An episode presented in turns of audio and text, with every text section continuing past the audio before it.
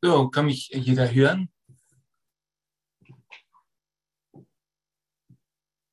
Heute hat es nur mit, einem, äh, mit meinem Telefon geklappt, hier reinzukommen. Ich bin jetzt in Deutschland.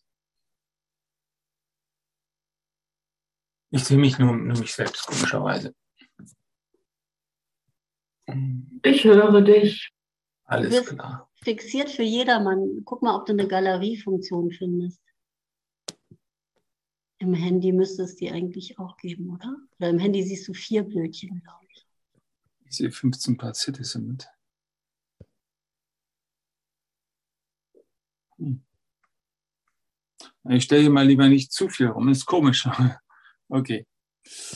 Also, wir haben heute ja den 23. Da reden wir ein bisschen über Weihnachten. Und ich wollte hier gerne mal, nee, das, das schaffe ich nicht.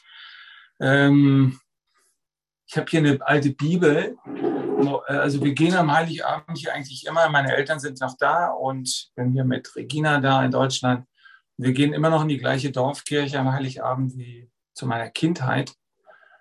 Und habe ich auch noch eine alte Bibel hier aufgestöbert im Haus. Die ist von meinen Vorfahren von 1885. Und da versuche ich mal die Weihnachtsgeschichte hier zu lesen. Die ist ein bisschen klein, die Schrift. Damals hat man ja mehr kleiner geschrieben und natürlich in Deutsch, altdeutsch. Und ja, was immer wieder faszinierend ist, wir in Spanien haben eigentlich keinen Weihnachtsschmuck und solche Sachen.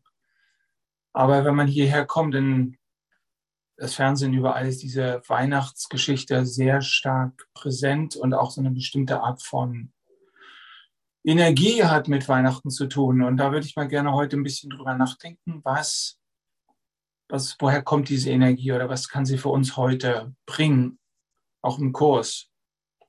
Ja, die Geschichte, die ich vorlesen möchte, ist im zweiten Kapitel von Lukas, erster erste Vers folgende. Es begab sich aber zu der Zeit, dass ein Gebot vom Kaiser Augustus ausging, dass alle Welt geschätzt würde und diese Schätzung war die allererste und geschah zu der Zeit, da Quirinius Landpfleger in Syrien war. Und jedermann ging, dass er sich schätzen ließe, ein jeglicher in seiner Stadt. Da machte sich auch auf Josef aus Galiläa, aus der Stadt Nazareth, in das jüdische Land, zur Stadt Davids, die da heißt Bethlehem. Darum, dass er von dem Hause und Geschlecht Davids war auf dass er sich schätzen ließe mit Maria, seinem vertrauten Weibe, die war schwanger. Und als sie sich da selbst waren, kam die Zeit, dass sie gebären sollte. Und sie gebar ihren ersten Sohn und wickelte ihn in Windeln und legte ihn in eine Krippe, denn sie hatten sonst keinen Raum in der Herberge. Und es waren Hirten in derselben Gegend auf dem Felde bei den Hürden, die hüteten des Nachts ihre Herde. Und siehe, des Herrn Engel trat zu ihnen, und die Klarheit des Herrn leuchtete um sie, und sie fürchteten sich sehr. Und der Engel sprach zu ihnen, fürchtet euch nicht, siehe, ich verkündige euch große Freude, die allem Volk widerfahren wird. Denn euch ist heute der Heiland geboren, welcher ist Christus, der Herr, in der Stadt Davids. Und das habt zum Zeichen, ihr werdet finden das Kind in Windeln gewickelt und in einer Krippe liegend. Und alsobald war da bei dem Engel die Menge der himmlischen Herrscher und die lobten Gott und sprachen, Ehre sei Gott in der Höhe und Friede auf Erden und den Menschen ein Wohlgefallen oder eigentlich den Menschen seines Wohlgefallens. Ja, es ist also die Weihnachtsgeschichte, die im Heiligabend erzählt wird und ja, ich bitte mal jeden so ein bisschen das Licht von Weihnacht in sich hineinkommen zu lassen wie ein Stern. In, bei Matthäus am Anfang stehen ja die Weisen aus dem Morgenland, das waren wahrscheinlich Leute aus ja, Babylonien. Ein Freund war gerade im Pergamon-Museum, wo man das Tor von Babylonien sieht. In der Zeit von Nebukadnezar gebaut, zweite große Reich in Babylonien. Da waren die Leute in der Astrologie sehr bewandert. Und welchen Stern haben sie denn damals gesehen? Ist man sich heute sicher, dass ein bisschen eine Zusammenkunft der, der Planeten Jupiter und äh, Saturn gesehen haben. Saturn war ist der Stern der Juden und Jupiter ist der Königsstern. Also glaubten sie an die Geburt eines neuen Königs in, in Palästina, wo Israel ja war, war, bestand, von den Römern besetzt. Und dieses Licht ist ja nur ein Symbol. Wofür steht das Licht, dem die äh, Sterndeuter aus dem Osten gefolgt sind? Worauf haben die Leute damals unheimlich gewartet? Vielleicht heute wieder auf ähnliche oder eher politische Art und Weise. In Israel haben die Leute vor allen Dingen äh, auf die Befreiung von der römischen Besatzung gewartet, aber der Messias, die Verheißung des Messias war immer auch eine Verheißung eines Friedenskönigs, eines Friedensreiches. Das, was der König David ungefähr knapp 1000 Jahre vorher und dann auch noch König Salomon, also die beiden großen Könige, gebracht haben, eine lange Zeit des Friedens. Die im Römischen Reich zu der Zeit übrigens auch noch bestand, also nach dem Kaiser Augustus, der nach riesen Kriegswirren gewonnen hat, eine lange Zeit des Friedens über das Römische Reich brachte. So ist also der Friedensfürst die Sehnsucht der Leute und heute erlebt man das wieder, wo Krieg auf einmal wieder zu unserer Realität gehört, wo wir sonst das eigentlich weiter wegschieben. Auf einmal spielen sie wieder den Song, den John Lennon damals äh, gemacht hat, 1971. Äh, Happy Christmas, The War is Over. Den hat er für den Vietnamkrieg geschrieben. Der dauerte damals noch vier weitere Jahre bis 1975. Und heute wird es wieder gespielt, weil auf einmal wird wieder erkannt, dass Weihnachten äh, mit der Friedenssehnsucht zu tun hat. Und lassen wir mal dieses Licht der Weihnacht in uns hinein, denn wir wissen ja, dass das, was wir im Außen sehen, im Innen entsteht. Man könnte auch anders sagen, dass der innere Schmerz, den wir nicht zulassen, die innere Schuld, die wir nicht anschauen und nicht hochkommen und nicht loslassen wollen, dass wir die im Außen sehen. Also für uns als Leute, die den Kurs kennen und die Botschaft Christi, auch im Neuen Testament.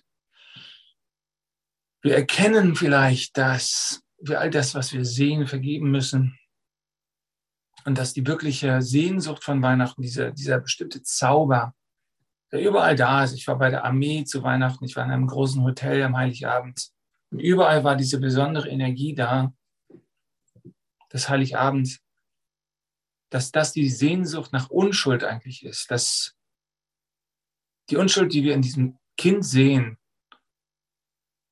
dass dazu gekommen ist, nur Gutes zu tun, dass das die Sehnsucht ist, die wir für uns selbst auch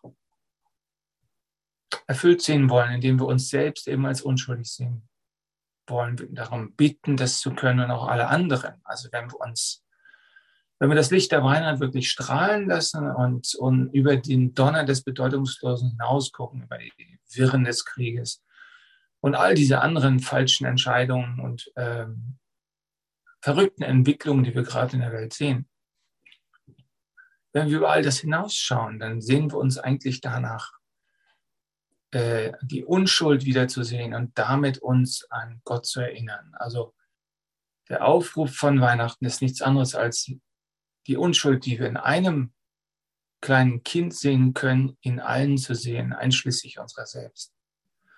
Und wenn wir diese ähm, Unschuld in uns selbst zulassen, dann können wir all das andere, was äh, wir versteckt gehalten haben, loslassen in uns und müssen es nicht mehr in anderen sehen. Vor allen Dingen müssen wir es nicht, müssen wir nicht mehr danach suchen, es im Außen zu sehen sondern einfach die Vision einer neuen Welt erstehen lassen in unserem Geist, die uns der Heilige Geist schenkt. Dass wir also damit zufrieden sind, dass Friede herrscht, dass wir keine Aufregung mehr brauchen, sondern dass wir es uns mit der Liebe genug sein lassen.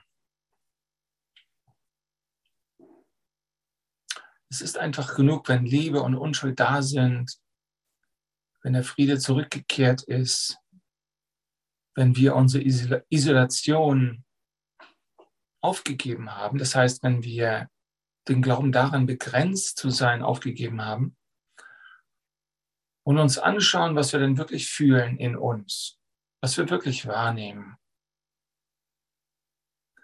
Und wenn wir uns innerlich öffnen, dem Gott Gottes, äh, dem Licht Gottes öffnen, auch den Tiefen der Erde öffnen und damit unsere Isolation aufgeben, auch unsere Abwehr gegen diesen Moment aufgeben, dann erkennen wir, dass das, was wir jetzt genau als uns selbst erleben, durch nichts begrenzt wird. Wir werden nicht wirklich, unsere Selbstwahrnehmung wird nicht wirklich durch den Körper begrenzt. Und da lade ich mal jeden ein, das zu tun für einen Moment. Nimm dich mal selbst wahr und stell dir vor, dass du selbst leer bist. Die Wahrheit ist die Lehre in der materiellen Welt. Es gibt keine Materie. Es gibt nur Schwingungsmuster. Und in diesen äh, Gittern, die wir als feste Gegenstände wahrnehmen, äh, Schwingungsgitter von Atomen, sind die Atome genauso weit entfernt wie die Planeten voneinander in unserem Sonnensystem. Da ist nur Leere. Man kann also, hätte man ein ganz kleines Raumschiff durch die gesamte Erde durchfliegen, ohne auch nur ein einziges Teilchen zu berühren. Also diese Leere können wir wahrnehmen, wenn wir uns darauf einstellen. Manchmal gibt es ein Unbehagen, weil wir als Nachfahren der Affen eine Fallangst mit, mitgebracht haben. Wir haben also Angst, in die Leere zu fallen. Das hat Eckhart Tolle sehr schön erlebt, auch Ramana Maharshi, dieser Fall in die Leere. Und äh, da war eine innere Stimme bei Eckhart Tolle, da eigentlich Manfred Tolle hieß, aber sich dann äh, umbenannt hat in Eckhart, weil das spiritueller klang. Also Eckhart hat die Stimme gehört, äh, widerstehe nichts, kein Widerstand. Also wenn wir in diese in die Tiefe fallen, weil da Leere ist, weil es nichts mehr ist, woran wir uns festhalten können, weil wir als Affe vom Baum herunterfallen äh, müssen, brauchen wir den Glauben daran, dass uns jemand auffängt, sagen wir mal, dass das Gott ist, also der Glaube an Gott ist hilfreich. Letztendlich wird der Fall ganz von selbst enden. Der Fall ist nichts anderes als der Fall aus unserer begrenzten Identität. Und das dass wir das Licht erreichen, ist eben der Preis dafür, dass wir unsere Begrenztheit aufgeben, letztendlich. Und umso früher, umso besser. Wir können an unserer Begrenztheit natürlich festhalten, aber wenn wir sterben, wenn der Körper verschwindet, sind wir noch einmal mehr aufgerufen, diese Begrenztheit aufzugeben. Es gibt Geister, die über Jahrhunderte und Jahrtausende trotzdem an ihrer Begrenztheit festhalten und an irgendwelchen Schattenwelten ein scheinkörperliches Leben führen oder eben wiedergeboren werden, zurückgeschleudert werden in die Welt der Begrenzung, wie es im, Ägypte, äh, im tibetanischen Totenbuch immer heißt, wenn das Licht des Geistes über dir aufgeht, dann geh dahin, lass alles andere los. Also wir sind in dieser oder in der kommenden Welt auf jeden Fall aufgerufen, Begrenzung loszulassen. Wie es im Kurs so schön heißt, warum nicht heute? Wir haben im Gegensatz zu vielen anderen einen Erlöser an der Hand. Andere haben nur ein Buch an der Hand. Und Jesus hat die Begrenzung, sagen wir mal, beibehalten, um sichtbar zu bleiben als, als ein Freund, der mit uns geht, der unsere Hand nimmt, damit wir verstehen, was, was Gott ist, weil wir uns erstmal nur in der Begrenzung etwas vorstellen können. Wir können uns nicht vorstellen, dass dort Gott wie eine Person zu uns kommt und trotzdem vollkommen unbegrenzt ist. Wir glauben, eine Persönlichkeit, ein individuelles Licht, eine Einzigartigkeit in, in unserer ähm, Lichtsignatur ähm, sei an Begrenzungen gebunden. Und dem ist nicht so. Wir sind Einzigartigkeit, obwohl wir einen und denselben Geist miteinander teilen so ist auch das, was du bist und was ich bin, niemals hundertprozentig gleich. Wir sind vielleicht zu 98 Prozent gleich, aber jeder bringt etwas Einzigartiges mit in den Himmel, in Gott, wenn wir zu Gott zurückkehren. Sonst wird es Gott leicht fallen, uns zu vergessen und sagen, Schwamm drüber, die sind weg, die vergesse ich mal, hier sind sowieso alle gleich.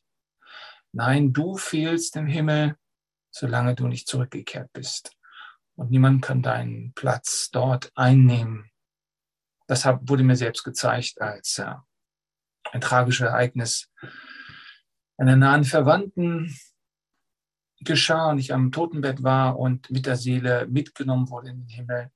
und gesehen habe, dort ist ein Platz für diese Seele, die nur von ihr eingenommen werden kann im Himmel. Und erst in dem Augenblick, wo diese Seele den Platz eingenommen hat, wie der verlorene Sohn nach Hause gekehrt ist, in dem Moment konnte ich erkennen, wer diese Person war. Und das war eigentlich eine Erleuchtung, weil ich verstanden und verstehen konnte, was, was wir alle miteinander teilen, welche Identität wir alle miteinander teilen. Aber wie gesagt, dürfen wir nicht links und rechts vom Pferd fallen, indem wir sagen, oh, ich bin allein und ich muss mich festhalten an der Begrenztheit, um meine Einzigartigkeit festzuhalten. Oder die andere, das andere Extrem ist, wir sind alle, wir lösen uns alle auf und da bleibt nichts mehr von uns übrig, nur noch der eine Geist Gottes oder das Nirvana oder der, das Brahman, das Atman geht im Brahman auf. Nein, das, was wir sind, die Familie Gottes, wir spielen für immer mit dem Leben und mit dem Bewusstsein.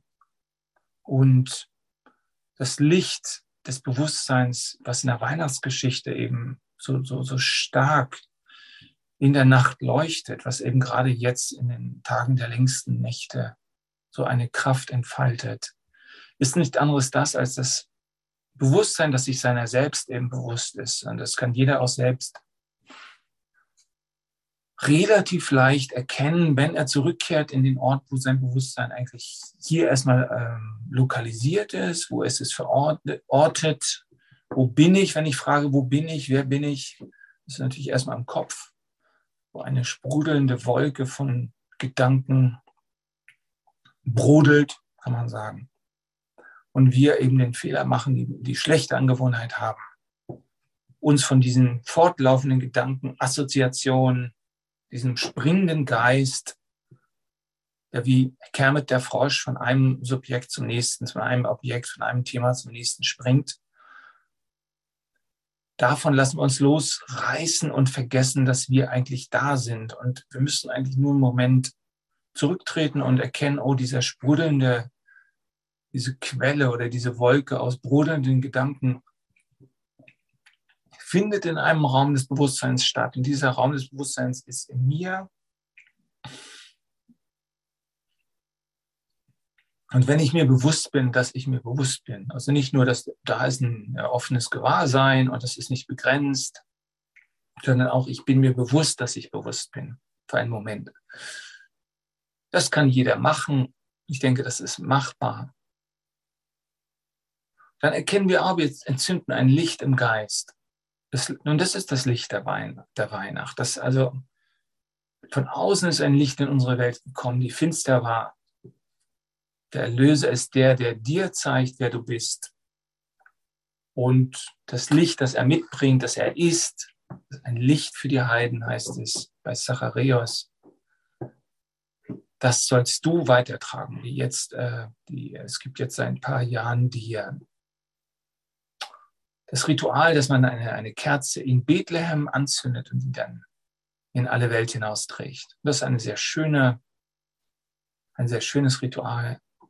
Das bedeutet einfach, dass wir das Licht Christi äh, weitertragen sollen. Das heißt auch im Neuen Testament in den Apostelbriefen, lass in uns denselben Geist sein, der in Christus Jesus war. Also wir bitten einfach um diesen Geist der Liebe, der nicht nur mit sich selbst genug hat, wie vielleicht ein spiritueller Sucher, der egozentrisch eingestellt ist, der ein Narzisst ist, der nur an sich selbst denken mag. Ich will Erleuchtung. Wie es im, ähm, im kleinen Fahrzeug des Buddhismus sicher nicht so extrem, aber da ging es um äh, persönliche Erleuchtung. Vor allem, das gibt es heute noch in Ceylon, dieser Spielart des Buddhismus. Und dann gab es immer das große Fahrzeug des Buddhismus, gesagt hat, nein, wenn du erleuchtet bist, dann musst du zurückkommen und alle Wesen erleuchten, also ein Bodhisattva werden. Wir im Christentum haben ja die Idee des Nirvana nicht so sehr die als Kursschüler sind auch eher so eingestellt, oh, ich will hier nur weg. Natürlich komme ich nicht wieder, um anderen zu helfen, aber ein bisschen kann ich anderen noch helfen, wenn ich hier bin. Und ja, ich teile diese Mentalität. Ich möchte auch nicht unbedingt zurückkommen. Aber entscheidend ist, dass wir unsere Erleuchtung oder unser Wachstum das hoffentlich ein Wachstum in der Demut ist und nicht im spirituellen Stolz, oh, ich bin jetzt ein Lehrer, oh, ich habe jetzt das Buch 10, 15 Jahre gemacht und jetzt weiß ich was und jetzt erzähle ich dir mal, äh, wie du zu leben hast. Genau das nicht, sondern wenn wir, wenn es wirklich ein, ein spirituelles Wachstum gäbe und wenn wir uns dessen, wenn wir das uns auf die Schulter klopfen könnten, dann höchstens dafür, dass wir demütiger geworden sind und dass wir unsere große Klappe verloren haben und äh, stiller geworden sind und eben vorsichtiger damit, anderen Ratschläge zu erteilen. Also das würde ein, wenn wir wirklich Demut ertragen, wenn wir es ertragen, kritisiert zu werden, ohne äh, uns zu verteidigen, wofür Jesus ja stand, der als unschuldiger Mensch verurteilt wurde und damit gezeigt hat, dass das Urteil der Welt bedeutungslos ist. Wenn wir so dastehen können und sagen, ja, du kannst mich nicht verletzen, wenn du mich kritisierst. Ich bin zwar noch hier, ich bin nicht schon in den Himmel entflohen, wie einige meiner Schu äh, Kurskollegen früher sagten, oh, ich bin schon vor langer Zeit verschwunden, als wenn Abwesenheit ein, Privi äh, ein spirituelles Privileg wäre. Nein, ich bin hier, aber ich bin wehrlos, weil ich offen bin und weil ich leer bin. Und ich nehme nur deine Liebe an und ich sehe nur deine Unschuld in mir. Und dadurch, dass ich mich nicht wehre, zeige ich dir, dass du mir nicht wehgetan hast. Ich zeige dir, dass du noch unschuldig bist. Das hat Jesus getan. Und darauf ist vorher niemand gekommen im Westen bei uns, dass,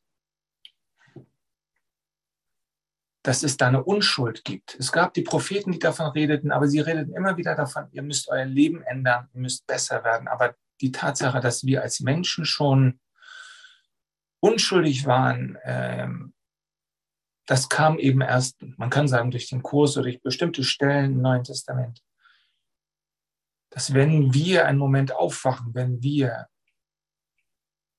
aufhören, die Schuld im Außen zu sehen, wenn wir aufhören, die Welt zu verurteilen, wenn wir diesen, diese Decke der Schuld aufdecken, wenn wir das von der Welt wegnehmen und sozusagen die Welt in eine weiße Schneedecke hüllen, was ein Zeichen der Unschuld ist. Darum ist Winter so wichtig für die Symbolik der Weihnacht ist alles in weißen Schnee geheult. Alles wird neu gemacht. Wenn wir das tun können und sagen, okay, ich, dafür, dass ich in Frieden sein kann, muss ich das Opfer meiner Urteilsfähigkeit, meiner an, angemaßten Urteilsfähigkeit erbringen und eben sagen, okay, ich kann nicht urteilen, ich werde durch das getäuscht, was ich sehe. Ja, was ich sehe, ist nicht vergebbar, es ist schrecklich. Es ist alles schrecklich, was ich sehe. Aber das ist ein Albtraum. Das ist mein Albtraum.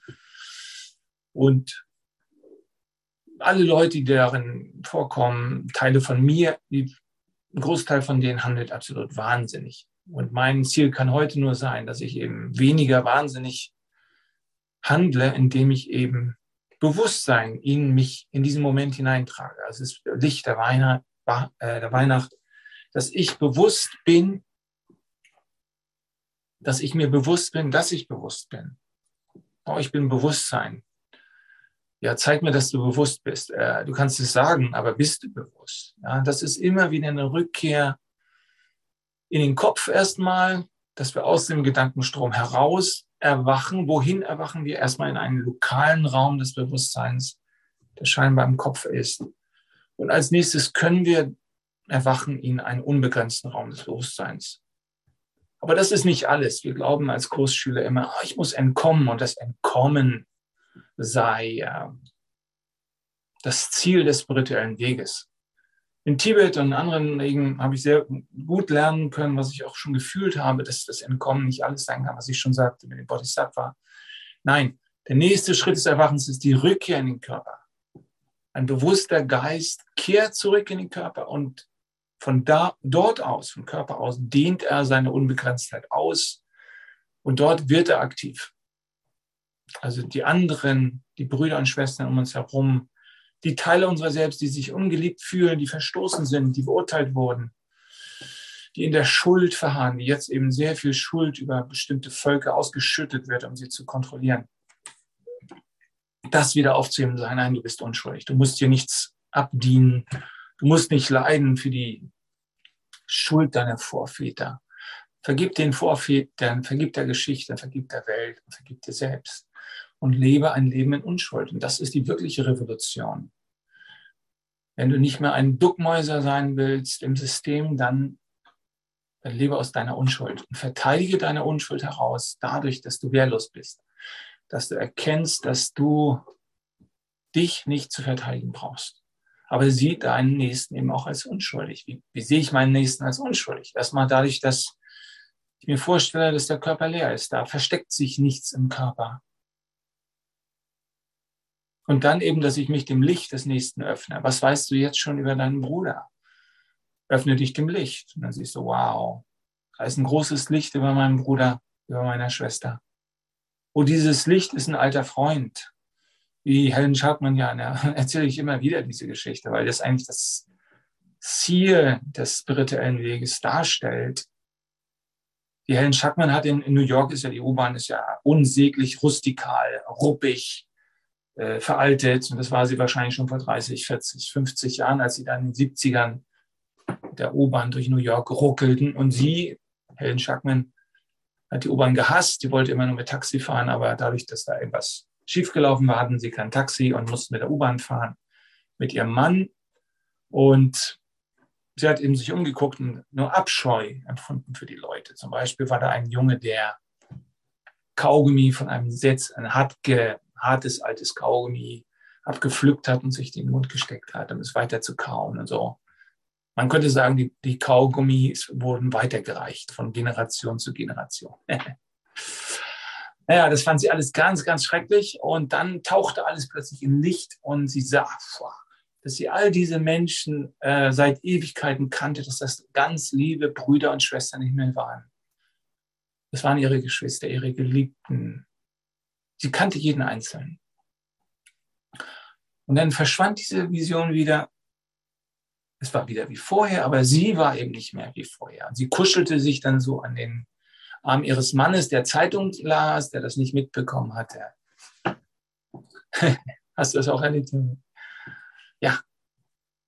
So, und das Zweite, was ich noch erzählen wollte von den beiden, das war dann Bill Tedford, der ist nach Kalifornien gegangen und das war einer, der, er war also äh, charismatisch, toller Lehrer, tolle Stimme, aber hat fast nie gelehrt. Und an, an seinem letzten Tag, er hat einen Herzfehler gehabt, also war immer in der, war immer, ähm, er war immer in der äh, Gefahr, plötzlich zu sterben. Und er war, ich glaube, er war in den 40ern, Ende 40er zu der Zeit. Und dann war seine Erleuchtung vollkommen. Und er sprang so in der Tür, er war da mit dieser Judith, oder wie sie hieß, ne, hieß Judith, oder ne, äh, ich glaube ja.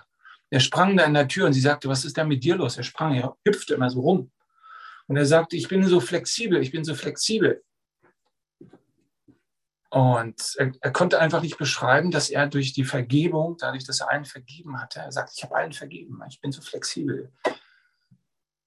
Das war's für ihn. Seine Zeit war um. Ja, und sie konnte es gar nicht verstehen. Und ähm, er ist dann rausgegangen sagte, warte nicht auf mich, ging raus aus dem Haus und er fiel um. Und einer, der ihn gesehen hat, ein Herzspezialist, der sagt, er war schon tot, bevor er auf den Boden aufschlug. Sein Herz ist einfach explodiert.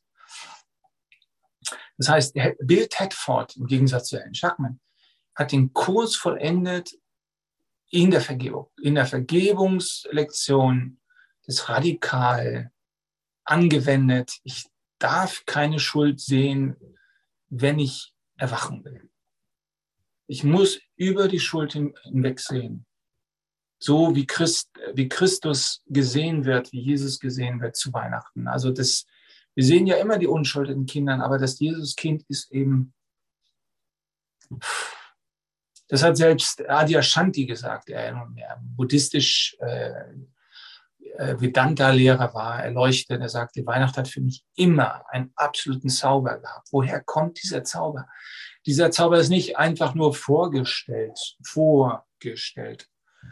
Ist nicht nur einfach nur Tradition. Da ist wirklich etwas. Und dieses etwas lade ich jeden ein, äh, mitzunehmen in dein Herz. Deine eigene Unschuld, die dadurch zu nähern, dass du sie in, in anderen gespiegelt sein lässt. Das ist die eigentlich die Botschaft von, Weihnachten. Es gibt äh, diese, es gab diesen Film gestern auch, wie die Soldaten des Ersten Weltkriegs eben Schluss machen mit dem Schießen vom Moment 1914 durfte das nur passieren, Fußball gespielt haben, über die Frontlinie weg. Dazu lade ich auch jeden ein, sich mal den Film von Paul McCartney anzugucken, The Pipes of Peace, wo er die gleiche Szene darstellt. Er selbst ist ein deutscher Soldat und ein britischer Soldat, also er spielt sich selbst auf beiden Seiten. Sehr schöne Symbolik. The Pipes of Peace von Paul McCartney gibt es nicht auf YouTube. Das ist also die Weihnachtsgeschichte im Ersten Weltkrieg. Ja, ich möchte noch etwas lesen aus dem 14. Kapitel. Ich glaube, ich habe hier nur im Computer äh, ungefähr 182, 14. Kapitel, vierter Abschnitt, deine Funktion in der Sühne. Und das passt ganz gut zu dem, was ich sagte.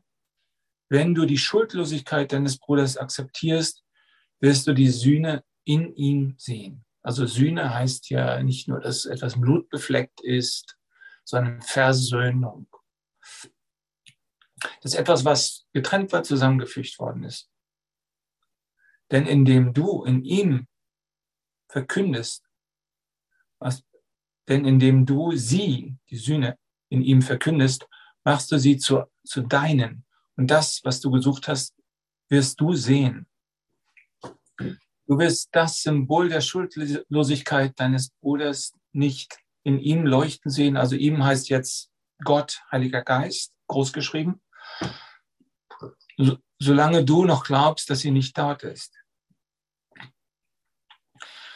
Seine Schuldlosigkeit ist eine Sühne.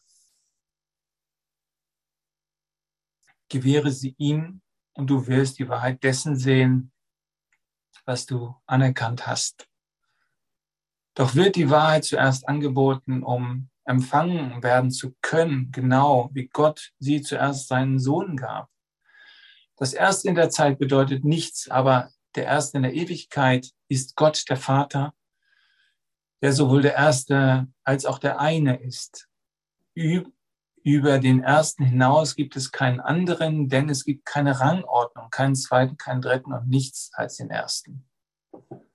Du gehörst also zur ersten Ursache dazu. Du bist Teil der ersten Ursache. Und das, obwohl du dich nicht selbst erschaffen hast. Wenn du glaubst, dass du Gott bist, bist du einen Schritt zu weit gegangen.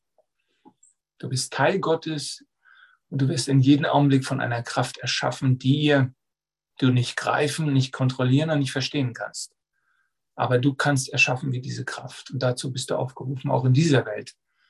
Dein Frieden, deine Sühne über die Welt zu decken, indem du dir einfach vorstellst, dass du hier mitten in der Unschuld lebst, dass hier, obwohl ein wahnsinniger, ein wahnsinniges Drama, ein Donner des Bedeutungslosen um dich herum zu sein scheint, so doch die, äh, die Unschuld in allem siehst. Jemand sagte mal, dem braucht keine Angst zu haben, wenn die Hunde in eurem Dorf nicht bellen, wir sind ja hier auch so ein bisschen auf dem Lande, in der Nähe der Küste. Gestern waren wir noch nachts an die Küste gegangen mit, mit Regina, meiner Frau. Also, solange die Hunde nicht bellen, bist du nicht in Gefahr. Ja? Ob da nun, wenn du den Artilleriedonner der Taliban in der Ferne hörst, okay, ich muss meine Sachen packen und gehen. Aber das wird wahrscheinlich nicht passieren. Sieh einfach die Unschuld in der ganzen Welt. Und wenn du überall die Unschuld siehst, dann wirst du merken, dass du zu Hause bist, dass du immer nur zu Hause gewesen bist. Und dann kannst du auch den Gedanken des Entkommens, des Entfliehens äh, loslassen, wie der eine Bruder sagte, I'm gone long time ago. I'm vor langer Zeit schon von hier entschwunden, ja. Oder I hate this place, ich hasse diesen Ort. Finde ich nicht hilfreich. Ich denke, der Himmel muss hier sein, wenn er jemals existiert hat, wenn es jemals einen Himmel gegeben hat, muss er nur hier sein. Und wir können nur in den Himmel hier erwachen, indem wir die Unschuld hier sehen, indem wir durchdringen zu dem Licht, was uns umleuchtet. Du, der dir zur ersten Ursache gehörst, erschaffen bist von ihm nach seinem Ebenbild und Teil von ihm, du bist mehr als nur schuldlos. Der Zustand der Schuldlosigkeit ist nur die Bedingung, in der das, was nicht da ist, aus dem ungeordneten Geist entfernt worden ist. Der dachte, es sei da. Diesen Zustand und nur diesen musst du erlangen, um Gott, mit Gott an deiner Seite. Denn bis dahin denkst du immer noch, du seist von ihm getrennt. Vielleicht hast du seine Gegenwart, Gegenwart in deiner Nähe fühlen. Vielleicht kannst du seine Gegenwart in deiner Nähe fühlen. Da kannst du nicht erkennen, dass du eins mit ihm bist. Das kann auch nicht gelehrt werden. Das Lernen gilt nur der Bedingung, unter welcher dies von selbst geschieht. Also dein, dein Einssein mit Gott geschieht von selbst. Aber welche Bedingungen müssen wir denn im Einssein erfüllen? Äh, wir können natürlich hier lesen, lesen und äh, Lektionen machen und so weiter. Aber wir können auch genau das benutzen, um unseren Geist äh, beschäftigt zu halten und uns irgendwo doch in unserer Komfortzone ins begrenzten Selbst äh, zu halten. Und die Methode, die ich für am, am besten halte, ist eigentlich das äh, Centering Prayer. Und äh, lasst uns das mal machen, denn wir wollen die Stille der Weinheit, der Weihnacht vielleicht auch mal fühlen. Wir haben ja ein bisschen Zeit. Und das zentrierte Gebet ist von, kommt von der Wolke des Nichtwissens. Das ist dann von Thomas Keating äh, nochmal neu aufgelegt, modernisiert worden. Und es geht so. Ich rufe euch also mal auf zu einer kleinen Meditation. Schließe deine Augen bitte. Nimm ein paar tiefe Atemzüge. Und versuche den Abstand zwischen den einzelnen Atemzügen ein bisschen zu verlängern was du brauchst. Erstaunlicherweise ist nicht mehr Sauerstoff, sondern mehr Kohlendioxid. Das erzeugst du dadurch, dass du also langsam die Abstand zwischen den Atemzügen verlängerst. In kleinen, ganz kleinen Schritten, solange du dich wohlfühlst.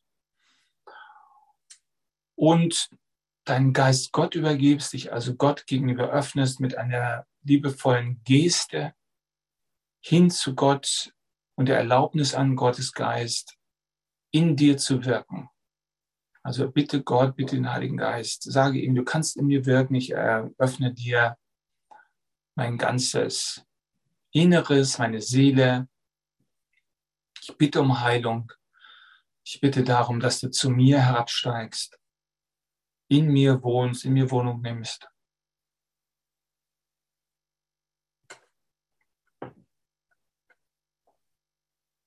Und ich tritt zur Seite. Ich bitte zeig mir, wie ich loslassen kann. Zeig mir, wie ich ähm, aus dem Kopf herauskomme, wie ich den Kopf wirklich loslasse, wirklich meine Identifikation mit dem Denken ganz aufgebe, mich in etwas Unbekanntes hineinfallen lasse. Wenn du das wirklich gemacht hast, dann kannst du möglicherweise ein Druck in den Händen spüren, weil das Blut dann in die Hände geht, nicht immer nur im Kopf ist. Wir sind normalerweise in einer Stresssituation äh, der Flucht. Unser, unser ähm, Blut ist im Kopf festgehalten.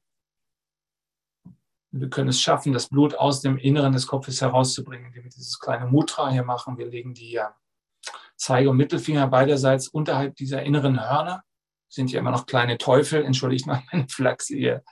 Hier ist so eine, über den Augenbrauen ist so eine kleine Kuhle und darüber ist so wie so ein Horn.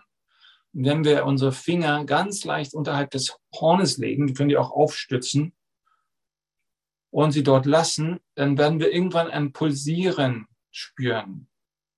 Wenn wir äh, in der Lage sind, wir, das lernen wir durch die Übung, das Blut im Kopf, im Gehirn loslassen, nach außen dringen zu lassen indem wir den Stress aufgeben. Und nach einer gewissen Zeit fängt es hier an zu pulsieren. Das kannst du also zur Unterstützung machen. Und dann kannst du die Übung beenden und weißt okay, ich habe jetzt meine Selbstkontrolle ein bisschen losgelassen. Ich habe das Blut geht nach außen, meine Kontraktion im Kopf hat aufgehört. Das ist Teil der Meditation, dass du aufhörst, dich festzuhalten im Denken, in deiner Begrenztheit. Du lässt also Gott einkommen in deinen Geist und äh, was du eben tun kannst, du kannst ein Wort nehmen wie Liebe oder Frieden, dass du als Anker nimmst für deine Aufmerksamkeit, aber du konzentrierst dich eigentlich auf gar nichts, sondern nur darauf, jeden Gedanken, der dir in den Geist kommt, loszulassen. Das ist eine einzige und das wirklich revolutionäre Christliche an dieser Meditation, die von, der, von dem Paulus Christus Hymnus in Philippen äh, kommt. Äh, also entäußerte Christus sich selbst, Kenosis. Selbstentäußerung ist angesagt. Du lässt jeden Gedanken, der in den Sinn kommt, los und kehrst zurück in diese äh, in eine, einen Geisteszustand, der sich auf nichts, gar nichts konzentriert. Nicht auf den Atem, nicht auf den Körper, nicht mal auf Gott. Nur Gott, zu Gott hin diese Offenheit aufrechterhält. Aber ansonsten erlaubst es deinem Geist, vollkommen entspannt zu sein. Ist das genau das Gegenteil einer konzentrierten Meditation.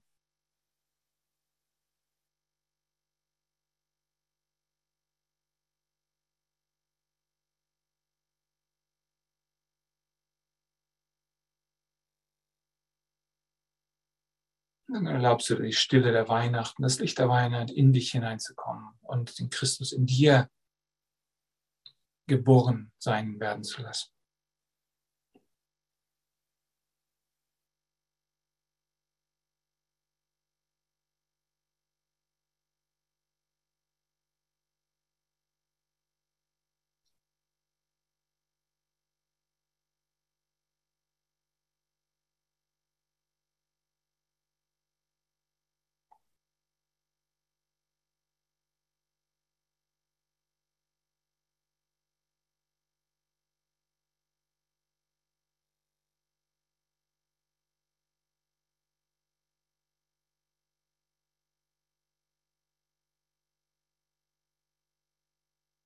Du kannst dich mit dem Raum identifizieren im Kopf ihn dann ausdehnen lassen. Also kannst einfach den Raum öffnen und dich mit dem offenen Gewahrsein mehr identifizieren. Beziehungsweise es einfach da sein zu lassen, also auch diese Kontraktion des Geistes loszulassen, der sich ständig auf die Gedanken konzentriert und sagt, nein, brauche ich nicht. Es gibt eine brodernde Wolke aus Gedanken, aber die macht nur einen ganz kleinen Teil meines Gewahrseins aus. Also sie hat mir nichts zu sagen. Ich muss mich nicht darauf fokussieren. Ich fokussiere mich auf gar nichts.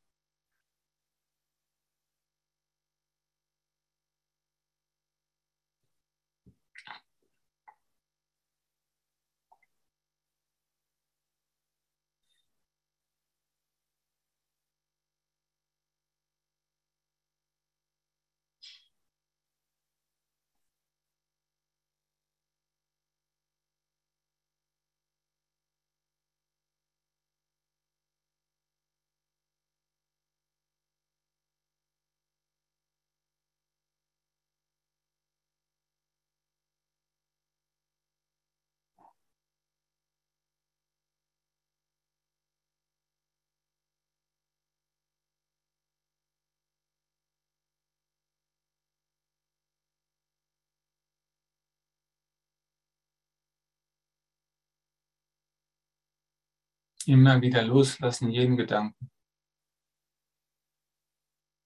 Es ist ungewohnt für deinen Geist, nicht zu denken.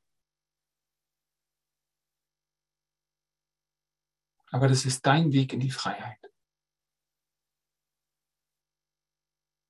Und wenn es dir schwerfällt, dann nimmst du das Wort, das du dir vielleicht gesucht hast, als ein, eine Erinnerung an deine Absicht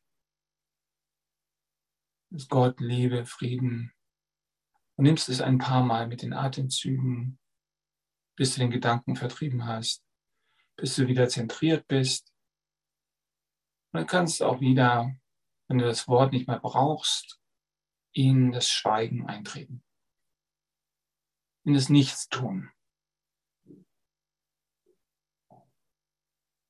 Du lässt Gott auf dich leuchten, in dir leuchten.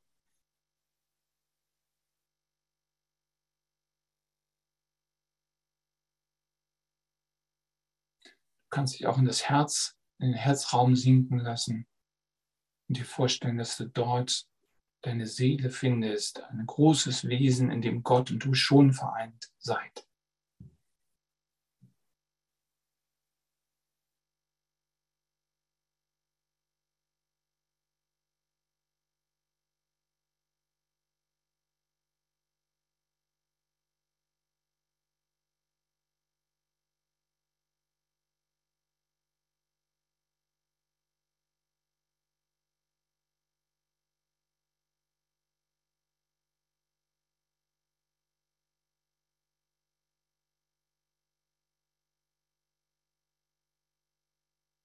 Und wenn du aus dem Herz heraus lebst,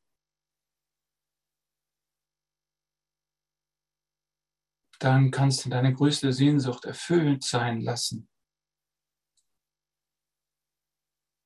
Und zwar die Sehnsucht nach Liebe.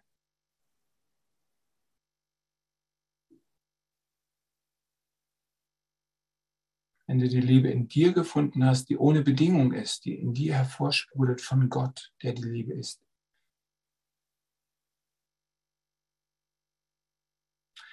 dann kannst du dich daran erfreuen, andere zu lieben. Du kannst dich daran erfreuen, wie es ihnen Freude macht, wie es ihre Seelen erlöst, wie ihre Knoten sich lösen, weil sie sich das erste Mal seit langer Zeit bedingungslos geliebt fühlen. Nur einfach dadurch, dass du die Liebe weitergibst, die dir umsonst gegeben wurde.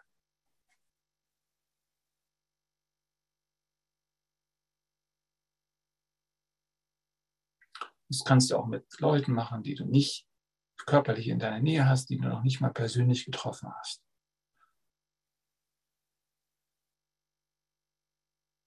Alle sind deine Brüder, alle kennst du aus dem Himmel.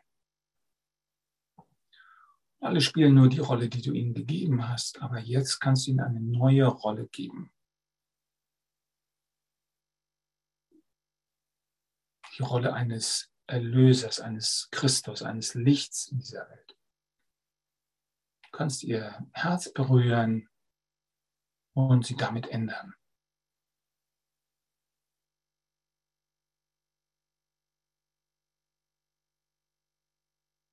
Und wie würde die Welt aussehen, wenn alle erkennen, oh, die Liebe ist schon in mir, ich muss hier nach nichts mehr suchen? Wie würde sich dein Leben ändern, wenn du aufhörst, nach irgendetwas zu suchen? Du sagst, ich bin jemand, der gefunden hat. Ich bin kein Sucher mehr.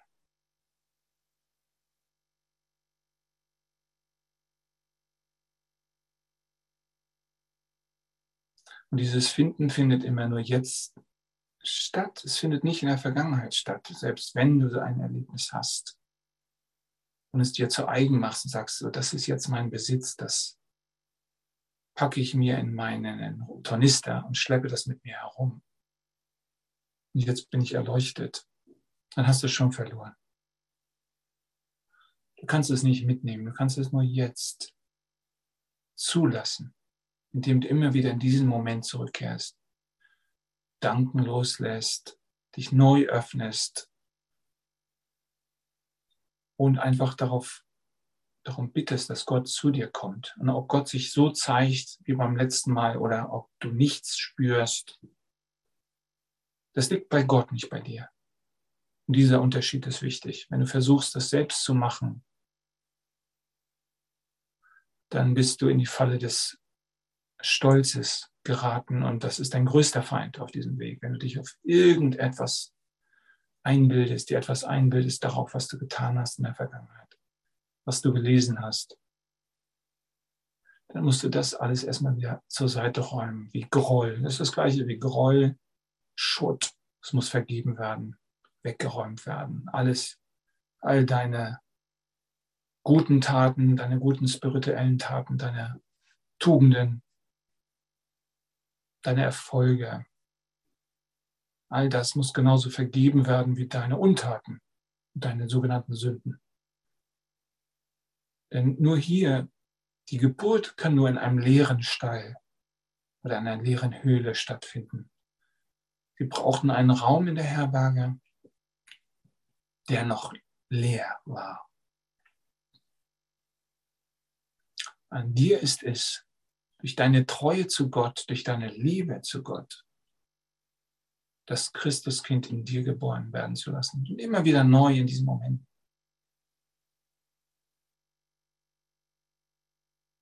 Ohne dass du direkt nach den Früchten dieser Geburt greifst und sagst, ich will mich im spirituellen Genuss ähm, ergießen sozusagen. Ich will daran schwelgen. Die höchste Stufe ist, dass du nur Gott liebst, aber nichts dafür zurückbekommen willst, dass du nur willst, dass Gott weiß, dass du ihn liebst. Und was er dir gibt, das liegt ganz bei ihm und du musst nicht danach suchen. An dir ist es genug, Gott zu lieben. Das ist bereits die Erfüllung deiner Sehnsucht. Und dann ist es selbstverständlich, wenn du Gott liebst, dass du deinen Nächsten wie dich selbst liebst, also den Nächsten und dich selbst. Wenn du dich selbst ausschließt, wie es bestimmte Leute gemacht haben, sagen, oh, ich bin ein armer Sünder, ich tue das nur für andere, auch dann hast du die Einheit der Sohnschaft missverstanden. Also deine Aufgabe ist nur zu lieben und nicht spirituelle Gaben einzufordern für dich. Die Liebe ist genug.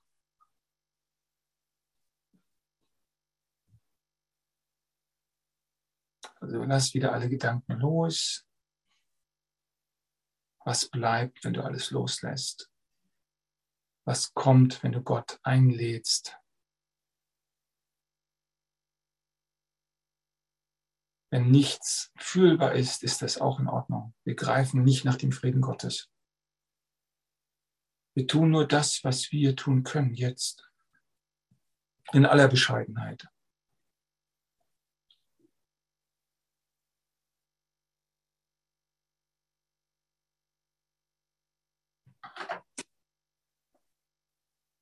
Ja, wenn du noch ein bisschen Musik machen möchtest, das wäre schön. Zum Beispiel Ode Fröhliche, wenn du das findest. Oder ein anderes Lied.